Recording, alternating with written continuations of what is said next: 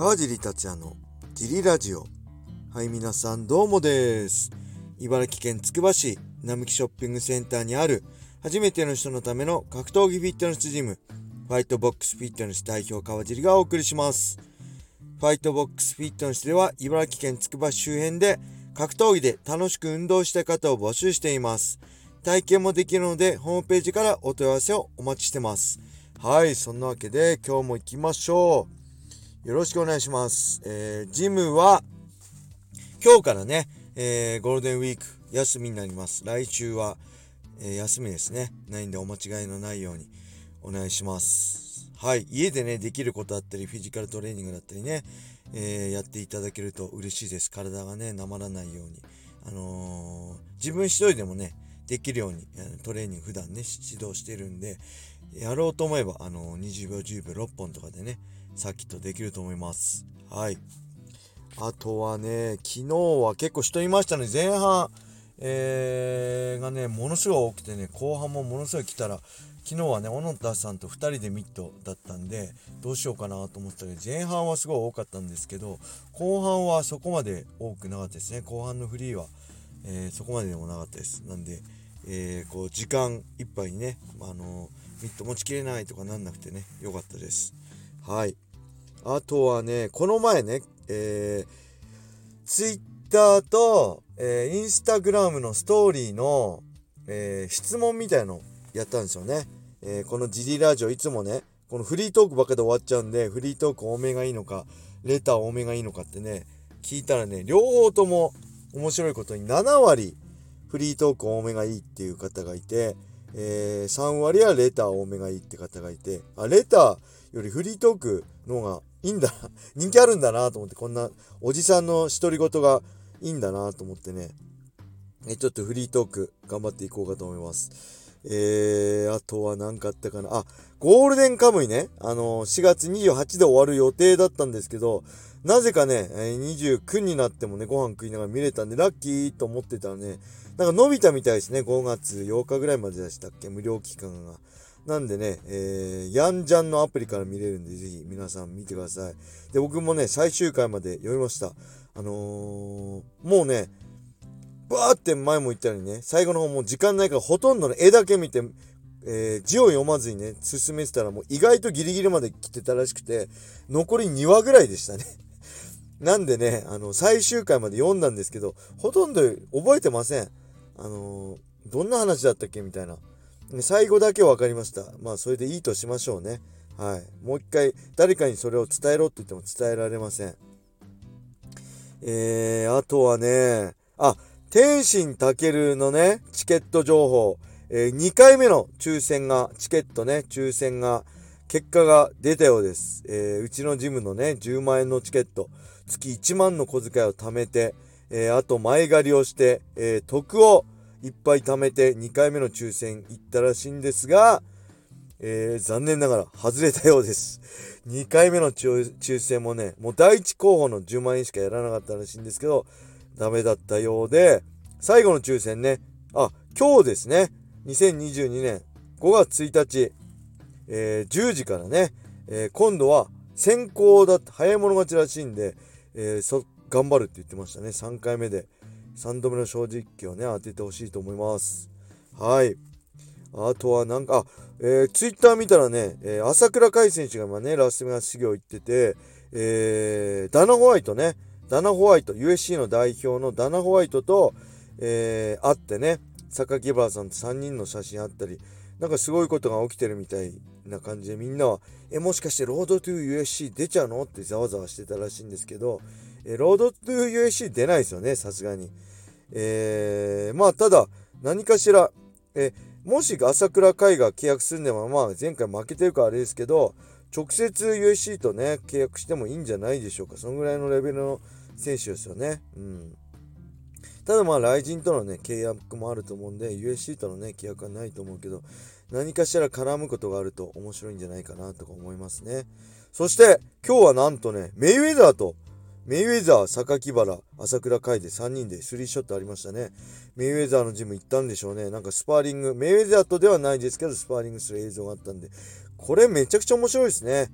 メイウェザーと会えるってすごい嬉しいですよね格闘技ファンとして僕もそんなボクシングはあの、ね、詳しくないんですけどセコンドで、あのー、行った時ねあの石谷君のセコンドでアメリカ行った時ね、えー、パッキャオと行ってパッキャオのワイルドカードジムでしたっけ、えー、フレディ・ローチのねジムでパッキャオの練習見れたのすごい一生の思い出ですごい嬉しかったですねはい、えー、そんな感じでどんどんフリートークになっちゃうんですけど、えーちょっとフリートークとねレターを混ぜていきましょうこれこのあの話題です。ライジンランドマーク大会5月5日ですね。えー、が、えー、あるんですけど、なんとね、三浦航太選手が首のヘルニアで欠場になってしまいました。はい。えーと、そして、えー、これね、やっぱり、ブラジルの選手ね、えー、やっぱ試合、逆だったらね、ブラジルの選手が怪我で欠場だったら、三浦航太のね、相手選手として急遽探すことも可能だったとかもしれませんが、三浦コータ選手がね、欠場しちゃうと、ブラジルの選手ででも、まあ、何もうまみないですよね。雷神としてもペーパービュー売れるわけでもなしね。なんで今回それを中止にして、代わりにグラップリングですね。金原選手対、金原所組対中村大輔、ね、太田選手。これね、えー、が組まれました。まあ、これは、まあ、苦しいところですよね。ランドマークやっぱ5試合しかないところで1試合。しかもね、三浦航太選手ね、今すごい人気なんで、ここがなくなっちゃうとね、大会選手って言っても代わりの MMA も組めないですよね、この短時間で。なんで、えー、もうなんとかしてこの大会を成立させるための苦肉の策としての、まあ、グラップリングマッチでしょうね。はい。で、困った時の所秀夫っていうぐらい所さんだったり、まあ、金原選手もね、この前試合終わったばっかりでコンディション良さそうだし、まあ、中村選手、この辺はもう僕ら世代とね、あと新世代のね、太田忍選手っていう、まあ、カード的には面白いのかなと思いつつ、えー、これね、レター、あのー、順番逆になっちゃうんですけど、せっかくこのレターいただいたんで、それも含めて読みたい、ね、今回答えたいと思います。えー、川地さんお疲れ様です。えー、これ名前読んでいいのかな？高畑です。レター不足とのことなので質問です。昨日、えー、ライジンランドマーク大会でグラップリングのタッグマッチが発表されました。川尻さんがタッグマッチに出場するとしたら誰とタッグを組みますか、えー、それで誰と戦いたいですか？あまり興味なさそうですけどご回答よろしくお願いします。はい、ありがとうございます。会員さんですね。さすがですね。あまり興味なさそうですけどってね。あのー、全く興味ないですね、グラップリング。グラップリング、あ、グラップリングです。MMA グラップリングに興味ないですね。えー、で、これ、他のね、会員さんがツイッターでね、あ、すごい面白そうって言ってたんで、え昨日ね、土曜日その会員さん来たんで、将棋ですか？って質問しちゃいました。本気で思ってるんです。たのか、皮肉で言ったのかちょっと知りたかったんで、聞いたら本当にそうです。楽しみですって言ってたんで、あ、そうなんだと思ってね、僕はね、このね、グラップリングがじゃないです。ごめんなさい。MMA ファイターのグラップリング。まあ、いわゆる MMA グラップリングですね。の戦いに全く興味ないんですよね。これ打撃がない、パウンドがない MMA グラップリングなんで、あんまりね、楽しめないですね。今まで雷神でもやってきたじゃないですか。で、まあ、桜庭と、あれですよね、フランク・シャムロック、タッグマッチで、シューバーでしたっけ？とかとやりましたよね。あれも、試合内容はつまらなかったんですけど、あれはもう2人がね、向かい合う。えー、フランク・シャムロックと桜庭、プライドでね、実現をみんな期待したけど、フランク・シャムロックの多分ファイトマネー高すぎて、えー、ギャラが合わずにね、実現しなかった。フランク・シャムロックっていうのは、まあ、伝説、UFC のね、ライトヘビー級元チャンピオンで、もうめちゃくちゃレジェンドですね。ドリームの解説とかもね、海外のして、僕も会って感動したんですけど、えそのぐらいすごいファイターの実現しなかった。これはもうね、グラップリングっていうよりも、リングで2人が向かった時点で成立してるんで、もうそれでいいと思います。あの、試合はね、もうどうでもいいですね。はい。なんで、えー、これね、例えばね、えー、なんだろう、MMA ファイターの MMA グラップリング、ね、グラップリングって MMA の唾液の中になってグラップリングになっちゃうんですよね。それってあんま面白くないし、興味湧かないんですよね。なんでね、えー、僕自身はね、まあ、全くやりたくないですね。誰とも戦いたくないし、誰とも組みたくない。やりたいんであればね、僕、プロレスのタッグマッチやりたいです。プロレスデビューしたいですね、タッグマッチでとかでね。はい。プロレスやってみたいですね。えー、最近娘がね、興味持ってきてるんで、ちょっとプロレスラーデビューしてやろうかなってちょっと企んでたり。まあ、オファーないですけどね。えー、あとはね、やっぱグラップリングで言えば、こう、ピュアグラップラーの戦いはすごいね、全然僕がわからない、知らない技術がいっぱいあってね、めちゃくちゃ面白いです。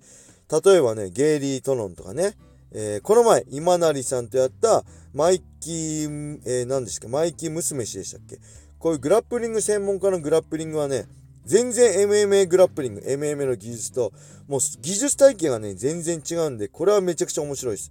なんで、これ専門家のね、えー、グラップリングが見たいですね。はい。で、MMA ファイターの MMA グラップリングはね、もう正直ね、えー、物足りないです。僕から言わせてもらえば。はい。なんで僕はあんま、まあないかな。誰とやりたいんであれば、誰だろう。プロレスラーと組みたいな、ほんと。プロレスラーとやってプロレスタッグマッチやりたいですね。はい。そのぐらいでしょうか。えー、レーターありがとうございました。えー、もうこのラジオね、聞いてる子はね、平選手の試合結果が出てたりね、するんで、えー、ちょっと楽しみですね。